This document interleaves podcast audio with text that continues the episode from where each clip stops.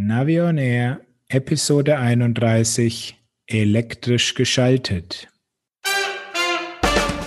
Hier ist eine weitere Ausgabe von Navi on Air, dem Podcast rund um Outdoor-Navigation und smarte Gadgets. Und hier sind eure Moderatoren Thomas Freuzheim von Naviso und der GPS-Radler Matthias Schwind.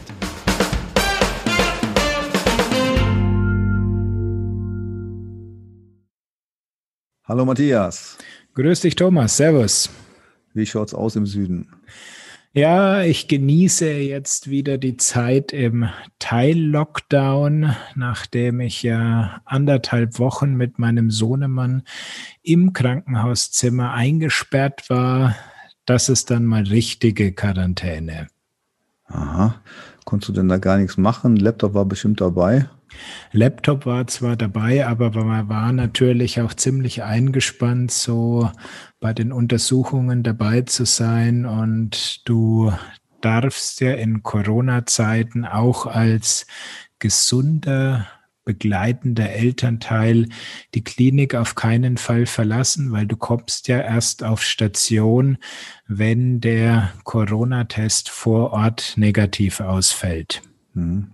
Ich habe das jetzt so locker gefragt, weil du mir schon gesagt hattest, dass dein Sohn und du, dass ihr beide wohl auf seid. Also von daher ist ja alles okay. Aber die ganze Zeit so im Krankenhaus zu verbringen, das ist schon eine Nummer, oder? Ja, das ist wirklich dann mal eingesperrt im ähm, Krankenzimmer und so weiter. Das ist dann nicht ganz so lustig und ich bin ja früher immer davon ausgegangen, bei meinem Job kann ich von überall arbeiten. Aber im Krankenhauszimmer tue auch ich mich ziemlich schwer. Ja, Videos mit E-Bikes da zu drehen, ist etwas aufwendiger wahrscheinlich. Ja, sie war nicht begeistert, äh, dass ich einen Livestream aus der Klinik raus starte. Und auch sonst, der GPS-Empfang war nicht so stark. Also insofern konnte ich ein paar vorbereitete Artikel noch rausschicken und ansonsten hat sich's quasi drauf reduziert, E-Mails zu beantworten, mich ein bisschen in ein paar Themen einzulesen, ein bisschen zu stöbern. Und ein paar Dinge, die ich dabei ja gefunden habe, da können wir auch später noch mal im Newsblog drüber sprechen. Das klingt ja interessant. Äh, GPS-Entdeckungen in der Klinik, ja. ja, was gibt's denn Neues so? Ja, Outdoor Active hat schon wieder ein Portal übernommen. Und welches? Diesmal haben sie in Skandinavien zugeschlagen und die Firma Out mit 3T aus Norwegen. Das ist so ein ja, Tourenportal, wie ich das mal kurz mir angeguckt habe, hauptsächlich für Wanderer in Norwegen. Und sie sagen dazu, dass das sozusagen jetzt ihr Sprungbrett auf den skandinavischen Markt werden soll. Hm, das ist ja interessant. Ja, ich bereite gerade mal so unter uns für einen Verlag einen Radguide vor, auch in einem, in einem skandinavischen Land. Und ähm, das klingt interessant. Vielleicht ähm, ja, gibt es ja, ja ein paar Kooperationsmöglichkeiten. Wäre auf jeden Fall mal eine Anfrage wert. Ja, also Autoactive hat dann wahrscheinlich wieder ein paar Touren mehr im Portal. So schaut's aus. Gut, und äh, kommen wir mal zu den Paketen, die so reihenweise bei dir jetzt schon äh, vor der Weihnachtszeit einschneien. Ja, das erste habe ich leider noch nicht bekommen. Ähm, ich war diesmal nicht bei den ersten dabei, die die neue Wahoo Element Rival oder Rival Uhr bekommen und sich angucken dürfen war ich aber jetzt auch gar nicht so böse drum, weil es ist wirklich eine Uhr für den, ich möchte schon fast sagen, Spitzensportler. Aha, wegen des Spitzenpreises? Nee, der hält sich sogar in Grenzen, naja, 380 Euro ähm, würde ich mal sagen, ist, glaube ich, Mittelklasse, wenn ich mir so eine Phoenix 6 angucke, aber es gibt auch deutlich günstigere Uhren. Aber sie ist halt wirklich ähm, extrem auf den Triathleten zugeschnitten und ihr Alleinstellungsmerkmal, was sie überall hervorheben, ist eben die berührungslose ähm, Sportartenwechselmöglichkeit. Also du musst nicht mehr, wenn du aus dem Wasser kommst beim Triathlon und aufs Rad umsteigst, irgendwelche Knöpfe drücken, sondern sie erkennen das also selbstständig, genauso wie dann den Wechsel vom Fahrrad zum Laufen. Ich wusste gar nicht, dass man beim Triathlon dann zwei GPS-Geräte, also eine Uhr und noch einen Tacho dabei hat. Das ist unterschiedlich, wie, wie das die Athleten ähm, handhaben. Ähm, ja gut, die Uhr ist halt das, was du immer dabei haben kannst. Und auf der Fahrrad-Etappe kannst du dann noch ein, ein ähm, Radcomputer auf dem Lenker haben. Da hat ja auch Garmin so eine erweiterte Anzeigenfunktion. Das heißt, die Uhr bleibt der Chef im Ring und der Edge-Gerät zeigt nur die Daten während der Radfahrt dann auf dem Display an. Und so ähnlich macht es auch Wahoo. Das heißt, äh, die Uhr zeichnet den kompletten Triathlon auf und während der Fahrradetappe siehst du noch die Daten auf deinem Element, Roam, Bolt oder was auch immer. Aber wie gesagt, das Besondere ist, dass du nicht mehr bestätigen musst per Knopf, dass jetzt also das Schwimmen beendet ist und du jetzt auf ähm, das Fahrrad steigst, während bei den anderen Uhren musst du da ja immer noch mal kurz draufdrücken und das stellen sie jetzt so als äh, super Neuheit vor. Ja, ja. Also ich brauche es nicht, aber vielleicht sind einige Triathleten glücklich damit, das lassen wir mal dahingestellt. Ich fand jetzt vom Design her die Uhr, ich habe es mir auch mal so bei den Pressefotos angeschaut, so ein bisschen, ja, nicht ganz so elegant, wie, wie jetzt äh, Garmin ihre Uhren gestylt hat. Was ich aber spannend fand, äh, Lünette, ist das Ding äh, auch als Bedienelement gedacht? Nicht, dass ich wüsste. Denn das finde ich wirklich einen Vorteil gegenüber Garmin und äh, das, das liebe ich ja bei den Samsung-Uhren, so sie eine Lünettenfunktion haben und ähm, das fände ich wirklich gut. Okay. Ja, also da war nur, dass das Gehäuse aus einem Nylon-Polymer besteht, die Lünette aus Keramik und das äh, Schutzglas ist ein Gorilla-Glas. Mhm. So, ich glaube aber nicht, dass man die Lünette drehen kann. Also die Uhr hat äh, drei, vier, fünf Tasten und das wird es dann schon gewesen sein mit der Bedienung. Mhm. Das ist ja auch wieder die Frage, welche Taste nimmt äh, welche Funktion wahr. Ähm, ich fand es schade eben, dass jetzt da wirklich gar keine Möglichkeit besteht, weder einen Track drauf zu spielen als Linie, noch eine Karte, natürlich eben gar keine Navigationsfunktion. Also von daher reines Sportgerät. So ist es. Ich meine, man kann da immer überlegen, ähm, tut sich in Zukunft noch was? Wahoo erweitert ja auch seine Produkte im, im Radsportbereich, also die Elements und Roams haben ja auch Funktionen nachgeliefert gekriegt. Kommt da vielleicht noch was? Ich meine, sie haben ja eh schon sehr lange gebraucht, es gab ja dann schon mal Hinweise auf diese Uhr, die sind noch aus dem Jahr 2018. Ja, lange gebraucht und man gebar eine Sportuhr. Ja, warum nicht? Genau. Gut. Wir werden das beobachten und vielleicht ähm, schaue ich sie mir nächstes Jahr mal an, aber ist jetzt auch nicht ganz so weit oben auf meiner Prioritätenliste. Da mhm. gibt es andere Dinge. Okay, ganz weit oben, ähm, da könnte man jetzt den neuen Lival-Helm mal besprechen, den du dir angeschaut hast. Ja, also da hat mich eine Pressemitteilung erreicht. Sie haben jetzt den neuen smarten Helm C20 vorgestellt. Ähm, ja, auf der einen Seite ist auch einer dieser modernen E-Scooter abgebildet. Ähm, es ist eher ein Stadthelm beziehungsweise auch für diese E-Scooter gedacht. Fürs Fahrrad wären mir eindeutig zu wenig Belüftungsöffnungen drinnen. Mhm. Lival hatte doch schon mal so ein Modell, ich weiß nicht mehr, wie es heißt, aber eben auch so ein sehr rundum geschlossenes Modell. Und was unterscheidet jetzt den neuen C20er von dem alten?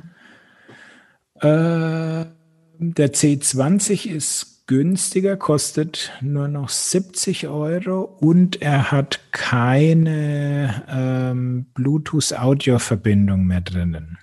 Hm. Und das ist ja finde ich wirklich das tolle Feature bei den Lival-Helmen, ähm, diese Bluetooth-Koppelung mit dem Smartphone. Also meine Erfahrung ist da schon sehr positiv.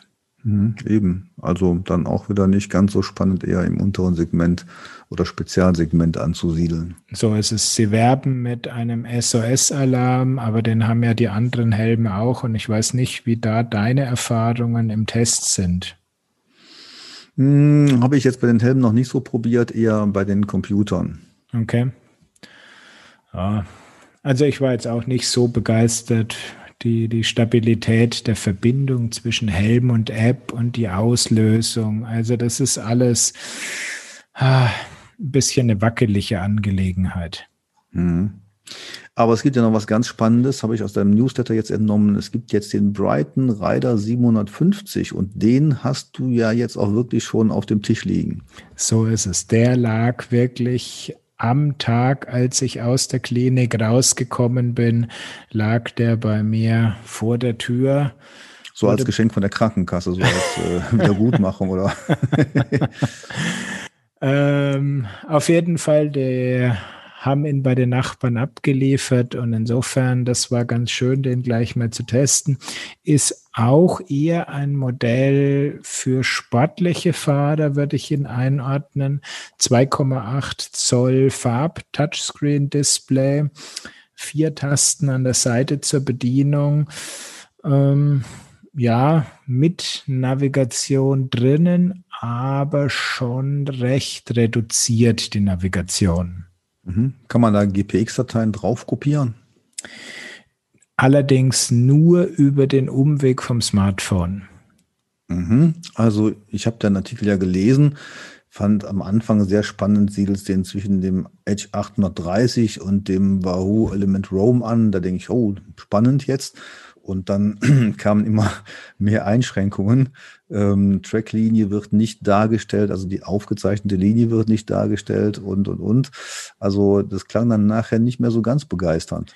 So ist es. Also wer wirklich Wert auf eine Navigation, eine hochwertige Navigation legt, für den ist das Gerät einfach nicht äh, das Richtige auch wenn du eine Tracklinie drauf spielst, egal ob es jetzt von GPX kommt oder von Komoot, wenn du die Strecke verlässt, erfolgt kein automatisches Rerouting, also du wirst nicht automatisch zur geplanten Strecke zurück äh, navigiert. Ähm, die fehlende äh, Tracklinie, denke ich mal, das ist noch der frühen Software geschuldet. Das hat wahrscheinlich einfach jemand vergessen, das irgendwie anzuzeigen. Also das kann ich mir nicht vorstellen, dass sie das weggelassen haben, sondern das ähm, verzeichnen wir mal als Bug. Mhm, okay. Das Display, hast du geschrieben, ist jetzt äh, leider nicht äh, Garmin oder Wahoo Qualität?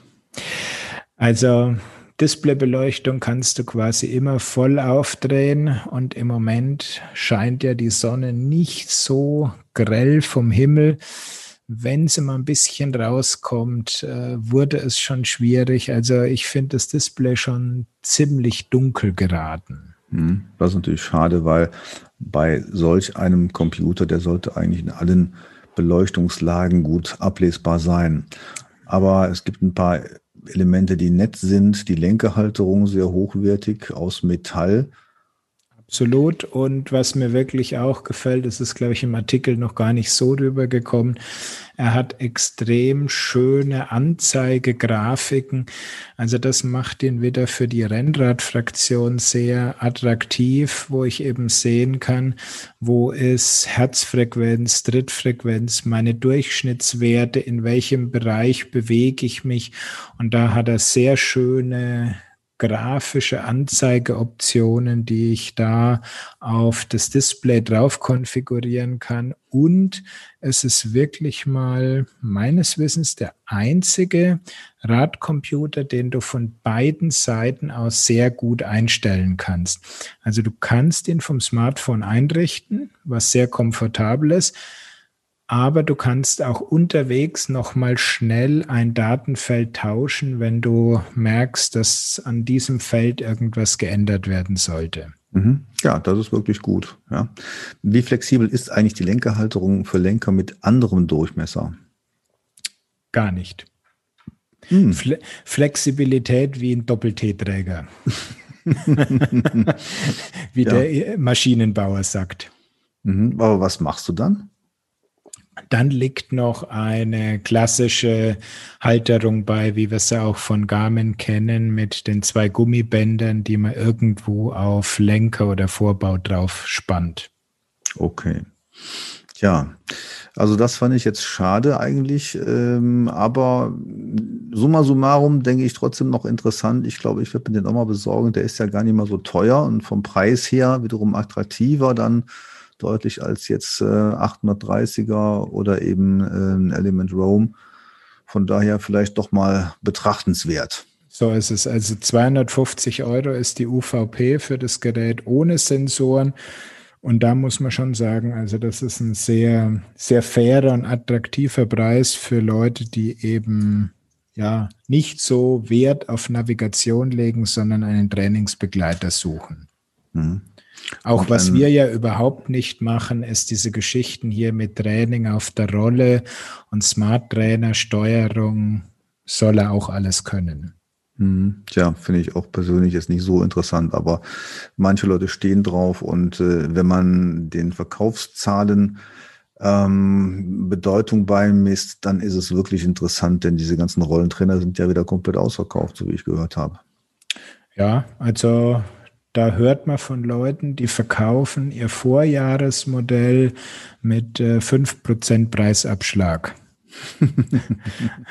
Einen gebrauchten Wahnsinn. Trainer kriegst du im Moment fast für, mhm. den, für den Originalpreis wieder los. Also es ist total verrückt.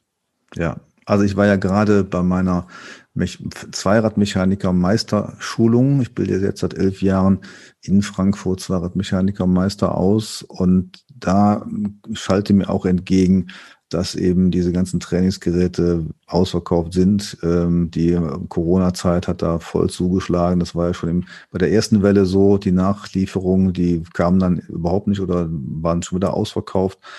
Das war schon krass. Aber letztendlich für mich persönlich war das ja mein Kurs unter Corona-Bedingungen mit insgesamt 20 Meisterschülern und äh, hat auch alles ganz gut geklappt. Nur ich habe jetzt beschlossen, den privaten Nobelpreis auszuschreiben, komplett weg von Navigation, aber hin zum Brillen, äh, zur Brillentechnik, nämlich für denjenigen, der beim Maske tragen das Brillenbeschlagen verhindert.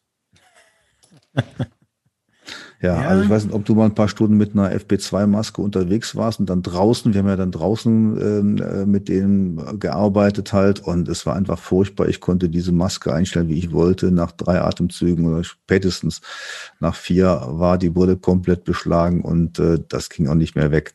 Also das war wirklich ganz furchtbar. Okay. Ja, da kann ich da jetzt keinen Tipp dazu geben, weil ich meine Kontaktlinsen drin habe. Ja, das ist natürlich genau die Lösung dafür. Aber gut, ja. Vielleicht hat ja irgendein Hörer hier von uns dafür einen besonderen Tipp. Da wäre ich jetzt persönlich total dankbar für.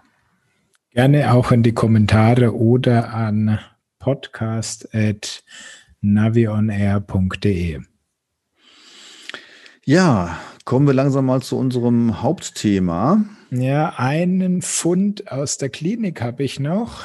Da wurde, mir, da wurde mir nämlich wirklich in so einer Anzeige, ich fand es echt komisch, was mir an äh, Internet-Werbeanzeigen vorgespielt wird. Und zwar war das eine Stellenanzeige von Bosch E-Bike Systems. Mhm. Und was wollen die jetzt haben? Die suchen einen Produktmanager, ähm, würde ja prinzipiell bei mir passen. Und also ganz so schlecht war die Anzeige da nicht, aber es ist wirklich immer interessant, was man aus Stellenanzeigen mögliche Richtungen der Entwicklung für die Zukunft herauslesen kann. Die suchen also einen Produktmanager für Bike Stability. Mhm, Bike Stability, also dass ein E-Bike nicht umkippt. Könnte man sich überlegen, also da steht dann drin, du trägst Produktverantwortung für das E-Bike ABS und Produktideen im Bike-Umfeld mit in Verbindung mit dem E-Bike ABS und weiteren Fahrerassistenzsystemen. Wenn man jetzt diesen Gedanken mal weiterspinnt, könnte man sich überlegen, ob da vielleicht ein ESP fürs E-Bike ganz, ganz weit am Horizont ist. Mhm. Übersetzt doch mal für unsere nicht Technik so affinen Hörer. Gut, ESP, das äh, Fahrstabilitätsprogramm, sollte jedem schon mal vielleicht seit dem Elchtest der A-Klasse von Mercedes über den Weg gelaufen sein. Und das gibt es ja meines Wissens auch von Bosch für die Motorradfraktion. Und in dem Bereich, also wenn man da mit Motorrad, Fahrrad, ähm, das sind schon gewisse Gemeinsamkeiten da. Mhm. Also insgesamt wahrscheinlich setzt Bosch dann seine Sensorenerfahrung ein, denn ähm, die haben eine ganz eigene Abteilung jetzt offensichtlich jetzt mit einem Spezialproduktmanager noch ausgestattet oder auszustatten. Und äh, das kann ich mir schon gut vorstellen, dass sie da in dem Bereich noch weitermachen. Genau. Also ja, Bosch, Motorrad, ESP, ähm, da sind sie eben auf jeden Fall auch dran. Ob es jetzt wirklich schon in Serie ist, muss ich äh, passen. Aber schaut doch so aus, als ob das in dem Bereich schon ähm, möglich ist. Und ich meine, es ist auch ein Einspurfahrzeug, weil einfach ein ESP vom Auto, was ein Mehrspurfahrzeug ist, zu übertragen, wird nicht ganz so leicht sein. Aber ja, schauen wir mal, was die Zukunft bringt. Aber ich gehe davon aus, dass das schon noch ein paar, paar Tage dauert.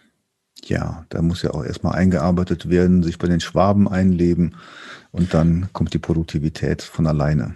So ist es. Gut. Ja. Also, Hauptthema. Hauptthema, Aufhänger ist ja im Moment das Thema bringt Shimano die drahtlose Di2. Aha. Da sind Anfang November, glaube ich, wurden da Patentanträge ähm, an der US-Patentbehörde äh, öffentlich gemacht. Und daraus ist also ganz klar ersichtlich, dass ähm, Shimano ein Patent für eine drahtlose Schaltungsgruppe angemeldet hat. Ja, ich wollte gerade nochmal für die nicht äh, so super affinen Hörer übersetzen. DI2 heißt jetzt nicht D2, also nicht zu verwechseln mit der früheren Krimiserie, sondern DI2 und ist eben die elektronische Schaltungskomponente aus dem Hause Shimano, aber noch komplett drahtgebunden. Genau. Also das Prinzip ist, du hast am Lenker nur noch Taster, gibst damit einen elektrischen Befehl ans System und hast dann an Umwerfer und Schaltwerk Stellmotoren und die bewegen dann die Kette. Das klingt ja eigentlich so, äh, wenn man das so mal sich auf der Zunge zergehen ist, ziemlich veraltet, die momentane Technik. Äh, wir haben doch sowieso schon ähm, drahtlose Remote-Schalter von verschiedener Sphäre. Von äh, Garmin gibt's ja so ein Ding und von, von äh, verschiedenen anderen Firmen auch. Und dass die jetzt erst auf die drahtlose DI2 kommen, ja, das ist ja eigentlich quasi drauf zu warten. Ja, es ist natürlich äh, großes Thema ist die Geschichte mit der Stromversorgung. Ich meine, SRAM hat ja mit der E-Type, E-Tab Access haben die ja schon so ein System im Markt. Und was mich da immer ein bisschen gestört hat, wenn ich die gefahren habe, ist, du hast halt wirklich vier Akkus beziehungsweise Batterien, die du im Auge halten musst. Ja, also du eben. hast eine Knopfzelle in jedem Griff und du hast einen kleinen Akku an Schaltwerk und Umwerfer und du musst dann immer gucken, dass du in allen noch genügend Strom hast. Und bei der Di2 hast du einen zentralen Akku, der sitzt normalerweise im Sattelrohr. Ähm, den musst du laden und dann ist das ganze System mit Strom versorgt. Aber eben Kabel sind dann notwendig. Ja, wobei ich jetzt sage, die Kabel zu Schaltwerk und Umwerfer, die würden mich überhaupt nicht stören.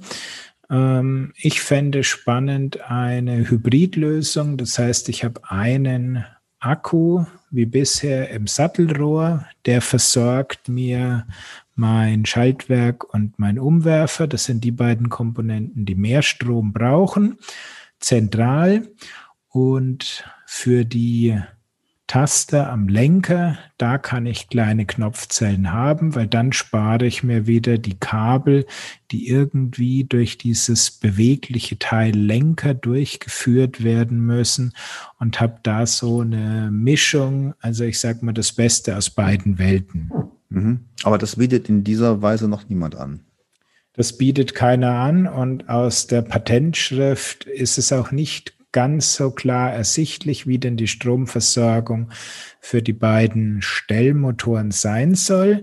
Für die Lenkerschalter haben sie was ganz äh, crazy japanische Bastelarbeit äh, drinnen stehen.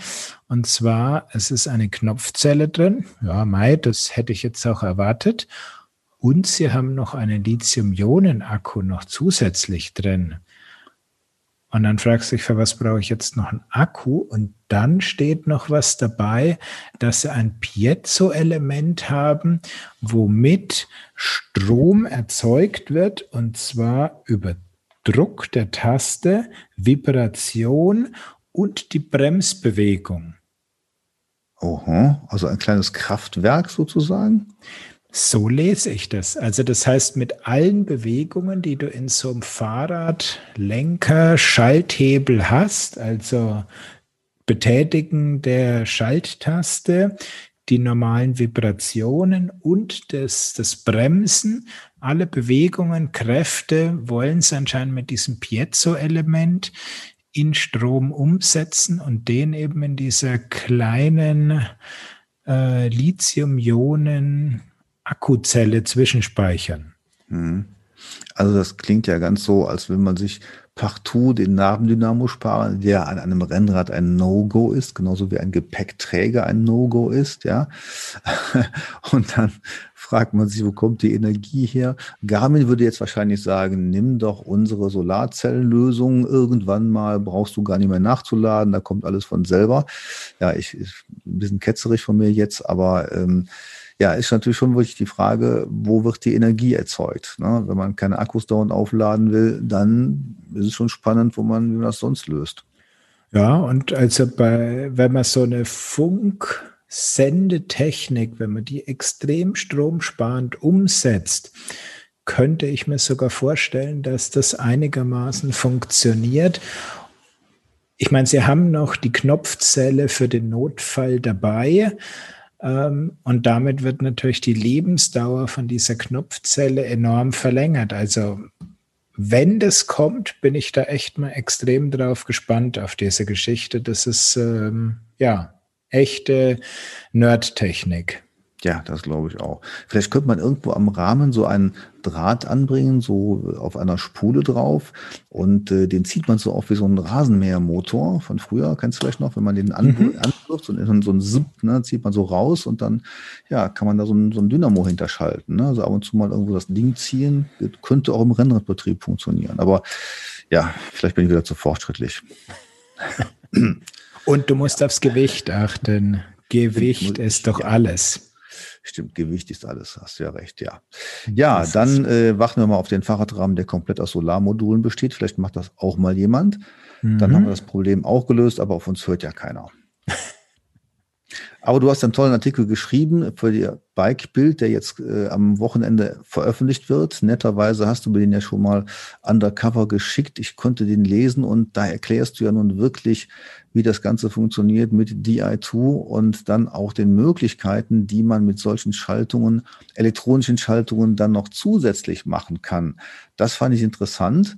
Und ähm, ich musste mich erstmal in diese DI2-Welt einlesen also ganz generell, wie funktionieren diese Schaltungen und fand dann schon mal interessant, zum Beispiel ähm, Frage, kann man eine elektronische Schaltung eigentlich nachjustieren? Also so ein Motor stellt ja immer in eine Position, aber das ist doch eigentlich immer eine komplett definierte Position und wenn so eine Kette mal schleift, dann erkennt doch so ein System das eigentlich gar nicht, oder? Also du kannst zum einen natürlich die äh, Schaltung ganz normal einstellen. Du kannst auch noch über die App eine Feinjustierung vornehmen und wie er es macht, weiß ich nicht. Also er erkennt anscheinend auch eine schleifende Kette und kann dann noch im, im Mikrometerbereich noch das ähm, Schaltwerk umstellen, damit da der Schräglauf und so weiter, das alles passt was man halt früher mit dem Hebel am Lenker oder ganz früher noch am Unterrohr noch per Hand noch ein bisschen machen konnte. Ja, das ist schon eine Sache. Also bei meinem Rad habe ich jetzt äh, vor meiner Tour ähm, im Sommer ähm, das Ganze mal bei meinem Fahrradhändler einstellen lassen. Ich dachte eigentlich, ich kann das selber, aber der konnte es noch viel besser und ich habe dann direkt gedacht bei der ersten Tour, boah, es lohnt sich wirklich, sein Fahrrad beim Fahrradhändler komplett einstellen zu lassen. Bei jemand, der das kann und eine gut eingestellte Schaltung ist einfach was Tolles. Da erlebst du doch mal wirklich dann die Früchte deiner Arbeit, wenn du die äh, Zweiradmechanikermeister schon mal ausgebildet hast, oder? genau, aber in dem Bereich bilde ich sie ja nicht aus, das können die dann schon so. Ähm, das war schon klasse. Aber kann man eigentlich als Laie so eine DI2-Schaltung überhaupt ähm, einstellen oder warten? Ich wüsste jetzt gar nicht, was man daran wirklich warten muss. Bis auf die ähm, Batterien? Ja gut, die Batterie musste laden und ansonsten der übliche Verschleiß von Kette und Ritzelpaket. Aber mit dieser wirklichen mechanischen Einstellarbeit habe ich mich jetzt auch gar nicht wirklich so tief äh, befasst. Also der Punkt Einstellung, der ging bei mir dann los, wenn du ähm, das System mit deinem Smartphone gekoppelt hast. Und dann kannst du eben dieses äh, berühmte Synchronized Shift einstellen und aktivieren. Das fand ich auch interessant und dazu braucht man ja wiederum eine App. Jetzt hast du geschrieben Shimano, da heißt die eTube Project. Fand ich auch witzig, weil Tube heißt doch eigentlich Schlauch, also das wäre der elektronische Schlauch jetzt, äh, der so bezeichnet wird. Die müsste doch eigentlich E-Shift heißen. Ach, bei den Namen, okay, da, bei den Namen, glaube ich, äh, fangen wir gar nicht an zu denken. Äh, genau. Das lassen wir. Ja. Wichtiger fand ich die Erkenntnis äh, deinerseits, dass das mit dem Android-System vieler Smartphones nicht so richtig zusammenarbeitet und man eigentlich ein iPhone haben muss, dann soll es gehen, wenn ich richtig verstanden habe. Ja, also das ist wirklich ein Trauerspiel, was da Shimano abliefert. Ich meine, so tolle Hardware und Komponenten, wie sie bauen. Aber bei der Software, bei der App, da hört es wirklich auf und äh, ich bin quasi verzweifelt. Und das einzige Android-Smartphone, was ich geschafft habe zu koppeln, ist eines von Sony gewesen. Also mhm. als ob, das ist so dieses Vorurteil, was dann gleich kommt, die Japaner kennen nur ihr japanisches Telefon. Mhm. Alle anderen ja. haben die noch nie gesehen. Und ich meine, man sieht das Desaster eigentlich schon in den äh, Bewertungen von den Apps. Der liegt bei etwas über zwei Sternen. Mhm. Und das ist wirklich ein, ein Verriss. Aber erklär doch mal, was nutzen jetzt eigentlich diese Apps? Also normalerweise braucht man ja für ein DI2-System doch gar keine App. Und wenn man jetzt eine App hat, kann man aber eine Schaltung bewegen, noch mehr zu machen. Genau, also du kannst ähm, vor der App, nee, fang mal eine, eine Stufe vor an, um überhaupt das DI2-System mit der App zu verbinden, brauchst du erstmal eine Drahtloseinheit. Mittlerweile ähm, liefern schon einige Fahrradhersteller die Gleichabwerk mit aus. Ansonsten musst du so ein kleines Elektronikkastel quasi ins Kabel mit reinstecken und damit machst du dann das DI2-System überhaupt erstmal Bluetooth und ANT Plus fähig. Z-Fly-Modul heißt das, wie ich bei dir gelesen habe, und kostet 70 Euro. Genau, so über den Daumen. Also das kann wirklich jeder einbauen, das ist keine große Kunst. Und jetzt, wenn du diese Möglichkeit am Rad geschaffen hast, dann kannst du das DI2-System mit deiner App verbinden. Und dann kannst du diese versteckten Funktionen entdecken und was kann man damit alles machen? Also als erstes muss man natürlich wie bei jedem Computer, wo irgendwie eine Software drauf ist, muss man erstmal Firmware-Updates machen. das äh, kannst du jetzt eben selbst machen und musst nicht mehr zum Händler gehen, der das früher so die ersten Generationen der DI2, der hat dann seinen Computer gehabt und hat dann dein Fahrrad an den Computer gehängt und konnte damit dann das System aktualisieren und einstellen. Das fällt jetzt weg. Du kannst also einfach mit deinem Smartphone zu Hause im WLAN dein DI2-System auf den aktuellsten Firmware-Stand bringen. Ist schon mal ganz nett. Mhm. Und wenn das jetzt auf dem aktuellsten Stand ist, dann kannst du ein paar Sachen ja noch einstellen und nachrüsten. Das, was eigentlich am häufigsten da oder am interessantesten ist, ist eben dieses Synchronized Shift. Das heißt, du kümmerst dich nur noch beim Schalten mit zwei Tasten, soll es ein schwererer Gang rein oder ein leichterer Gang. Und irgendwann läuft bei einer Zweifachgruppe die Kette eben zu schräg. Und du kannst dann einstellen, ab welchem Punkt diese Schrägheit dir zu viel ist, dieser Schräglauf. Und dann das nächste Mal, wenn du schaltest, wechselt die Schaltung selbstständig das Blatt vorne und macht, um den Gangsprung niedrig zu halten, am Ritzelpaket eine Konterschaltung und da kannst du auch einstellen, ob du da zwei Gänge oder drei Gänge Konterschaltung haben möchtest. Wow, ja. Spannend fand ich auch, dass man einstellen kann beim Multishift-Modus, wie viele Gänge bei langem Drücken gewechselt werden und auch wie schnell die Gänge gewechselt werden sollen. Und da habe ich mich gefragt, äh, das schnelle Schalten ist doch eigentlich so das, was man erreichen will. Macht denn langsames Schaltwechseln Sinn? Beim Multishift solltest du deine Geschwindigkeit der Gangwechsel an deine Drittfrequenz anpassen. Also das heißt, wenn du mit hoher Kadenz fährst, dann kannst du schnellere äh, Schaltmanöver darüber programmieren. Wenn du eher langsamere Drittfrequenz fährst, dann solltest du auch dem System etwas mehr Zeit geben und langsame Schaltvorgänge da rein programmieren. Tja, Rennradfahren hat viele Geheimnisse. Ja, ich bin ja auch da kein so ein großer Freund davon. Und wenn ich's mal fahre, dann muss ich sagen, also außer zum Ausprobieren mache ich dieses Multishift eigentlich überhaupt nicht, weil bei der DI2 ist es wirklich so easy, du, oder auch bei der SRAM Access, kurz zwei, dreimal hintereinander auf die Taste gedrückt und dann hast du das genauso. Also ich bleibe da eigentlich nie lang auf der Taste, um diese Multishift-Funktion wirklich zu nutzen. Eben, man fragt sich doch, ist das lange Drücken nicht genauso lang, als wenn man zweimal untereinander kurz drauf drückt?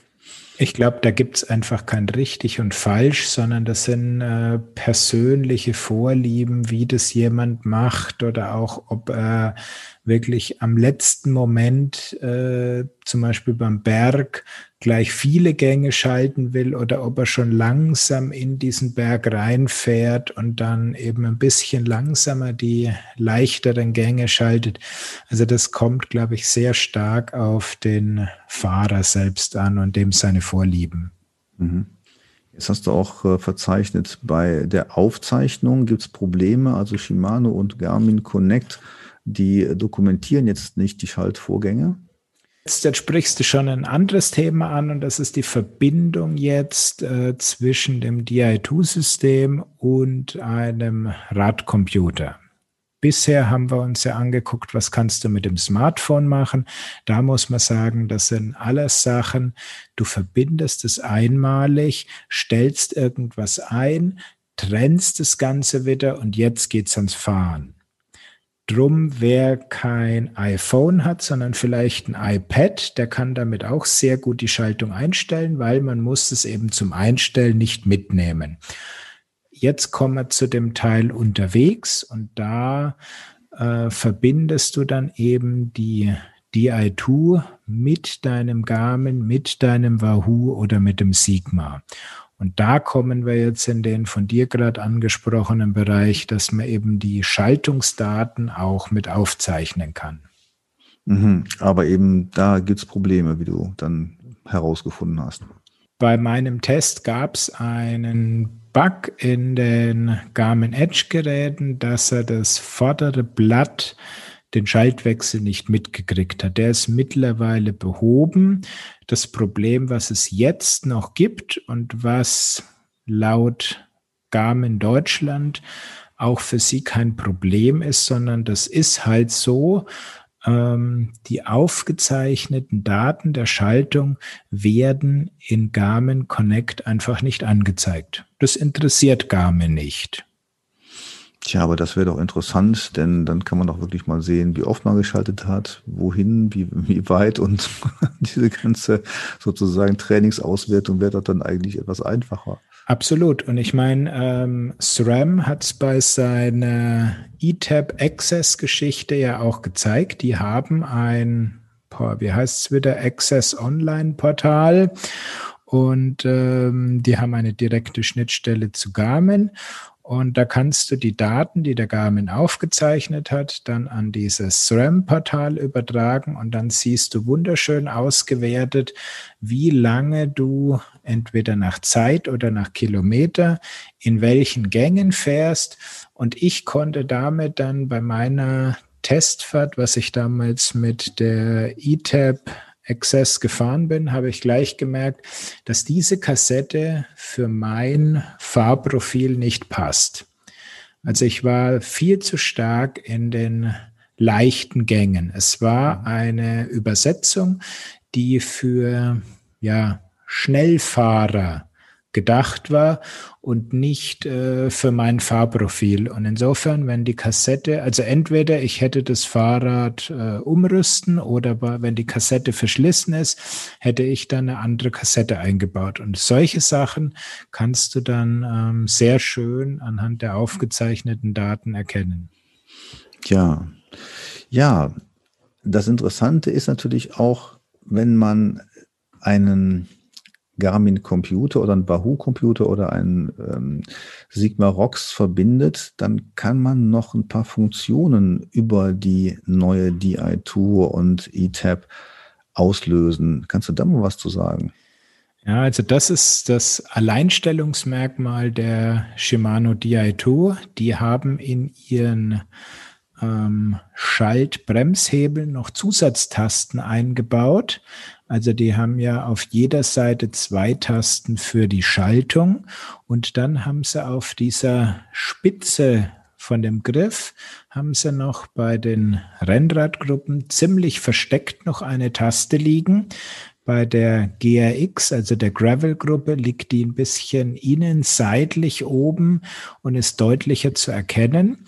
Und insofern hast du drei Tasten auf jeder Seite. Und jetzt kannst du mit deinem Smartphone diese Taste frei belegen und kannst da eben auch sogenannte DeFly-Kanäle definieren. Normalerweise sind es eben rechts und links oben auf den Schaltern die Tasten und damit kannst du jetzt wieder auf Edge, auf Wahoo Element oder ROX 12 irgendwelche Funktionen auslösen. Ah ja, das geht nur mit dem Shimano-System. Das geht nur mit dem Shimano. Das äh, SRAM-System die machen es ja sehr einfach. Die haben ja auf jeder Seite nur einen Taster. Also du kannst auf der einen Seite runterschalten, auf der anderen Seite hoch. Und wenn du beide Tasten gleichzeitig drückst, dann wechselt da vorne das Blatt. Also im Prinzip mag ich die Schaltlogik äh, von SRAM sehr gerne, weil sie ist einfach simpel mit nur einer Taste aber dir fehlen eben irgendwelche Zusatztasten, um Befehle an einen Radcomputer zu schicken. Und wo macht das dann wirklich Sinn? Die, es gibt ja so einige vorbelegte Funktionen dabei. Und ich habe jetzt auch gelesen bei dir, man kann sogar zoomen. Ja, im, ähm, ich glaube, das war bei dem Wahoo oder so, kann man reinzoomen. Genau. Ähm, aber wie kann man denn diesen Zoom-Vorgang sich vorstellen? Kann man dann auch zurückzoomen? Ja, also du hast äh, im Prinzip bei Wahoo ist es alles festgelegt. Linke Taste also am Lenker drückt die linke Taste am Wahoo.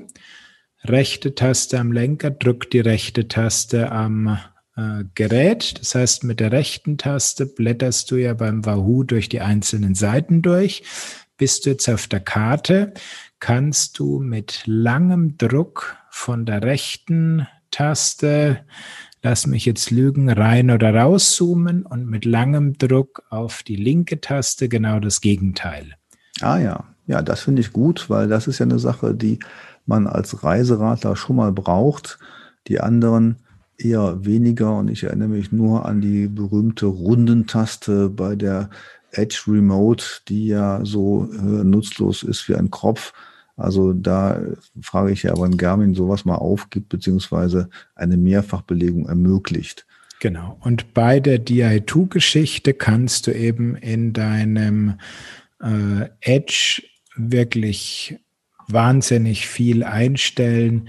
Also ähm, da kannst du eben sagen, du möchtest den Timer starten, die Beleuchtung ein- oder ausschalten, du möchtest direkt mit einem Druck auf die Kartenseite wechseln, den Kompass dir anzeigen, das Höhenprofil anzeigen, natürlich äh, Seiten vor und zurückblättern. Also das ist wahrscheinlich das, was die meisten Leute sich da drauf programmieren. Das heißt, du kannst mit einer Taste einfach die Bildschirmseiten ähm, vom Edge durchblättern und das finde ich schon extrem praktisch. Also du musst keine Hand vom Lenker nehmen um da irgendwie auf dem Touchscreen von deinem Edge äh, die Seite von Karte auf Datenansicht zu wechseln, sondern du magst es ganz komfortabel vom Lenker aus direkt.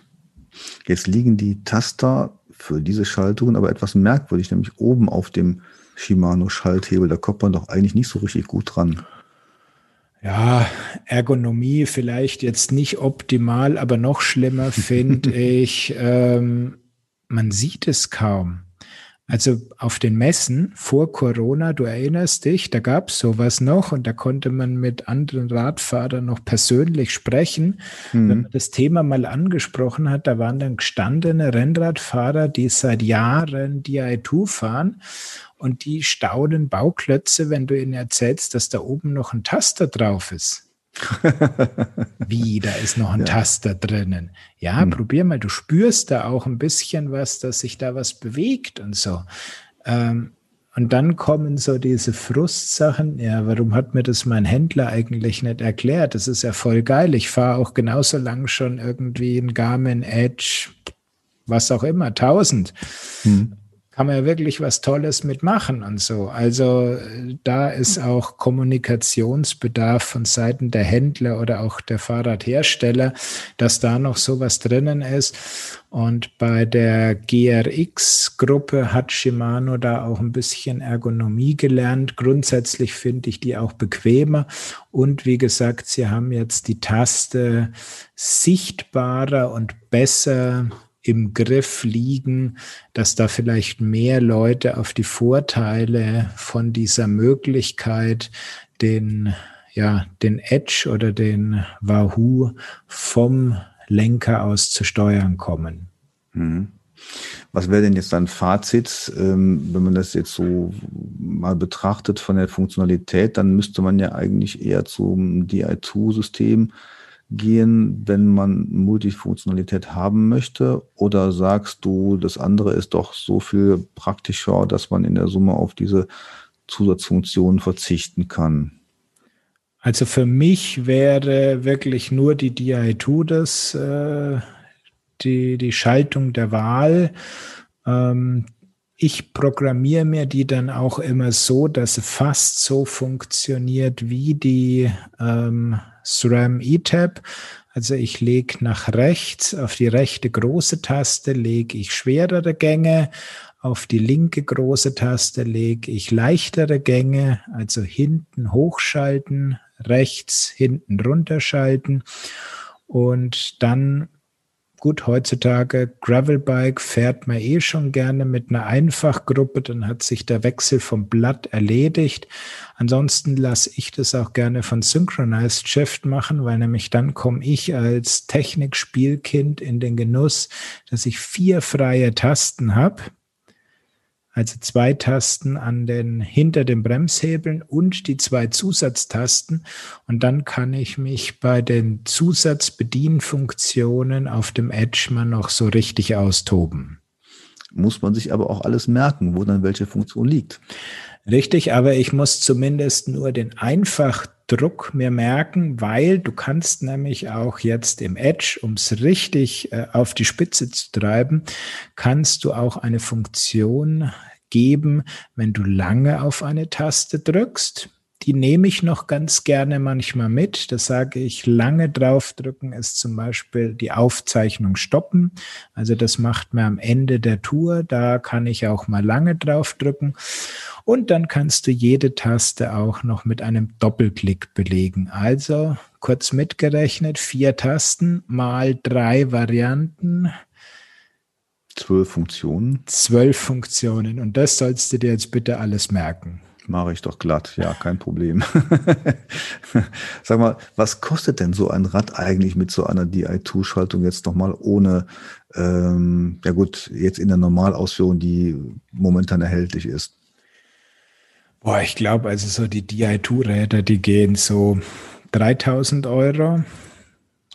Muss man da, muss man da schon mal anlegen. Mhm. Und, und ohne DI2 vergleichbar dann Tausender weniger oder sowas oder wie? Das ist schon dann der Wert, den man sich mal anschauen muss. Also ich schaue jetzt gerade mal ein mit Ultegra 2800 habe ich da zum Beispiel ein Rad, was ich mal als Testmodell gefahren bin und die DI2-Variante, die vergleichbare, dreieinhalb. Also von 2,8 mhm. auf dreieinhalb. Ja, das ist ja doch nicht ganz so viel, wie ich vermutet habe. Tja. Ja, sehr interessant. Und wer das alles nochmal nachlesen will, das ist dann äh, zum Erscheinungszeitraum Raum unseres Podcasts schon erhältlich, nämlich der Artikel in der Bikebild. Genau, die kommt oder die kam, wenn wir das jetzt veröffentlicht haben, am Freitag raus. Und ansonsten gibt es natürlich zu dieser ganzen Geschichte DI2, wie baue ich dieses Modul ein, wie stelle ich SynchroShift ein, wie kann ich meinen Edge damit bedienen. Da gibt es auch einiges bei mir auf dem Blog zum Lesen. Ja, damit man beschäftigt ist in dieser Zeit, die einem so viel Zeit lässt.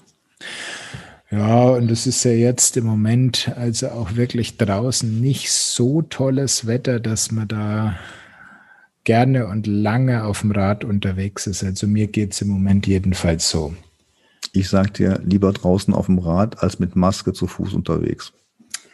Das ist absolut richtig. Und wenn du dann das Mountainbike auspackst, dann kannst du auch wirklich äh, durch die einsamen Wälder und so weiter durchheizen und ähm, da ist dann kein Mensch mehr unterwegs. Tja. Ja, ich denke mal, das war's für heute, oder? Genau, würde ich sagen, haben wir das Thema elektronische Schaltungen und die Zusatzmöglichkeiten mal ein bisschen näher gebracht, dass man da vielleicht in weniger staunende Augen guckt, wenn man das Thema mal in Zukunft auf einer Messe anspricht. Ich werde weiterhin staunen. Gut, dann solltest du dir mal so ein Radl besorgen, also so ein schönes Di2-Rennrad äh, mit Zweifachgruppe und dann kannst du dich da mal richtig austoben und kannst da mal alles durchkonfigurieren. Und ja, das war beschäftigt, ja. Sehr genau. Gut. Da Jawohl. bist du dann bis Weihnachten noch beschäftigt. Wunschlos glücklich, ja. ja. Gut. Haben wir eigentlich Fragen von unseren Hörern zugeschickt bekommen? Ich habe hier keine vorliegen. Schade, weil wir haben ja schon mal gesagt, schickt uns gerne eure Fragen, eure Anregungen.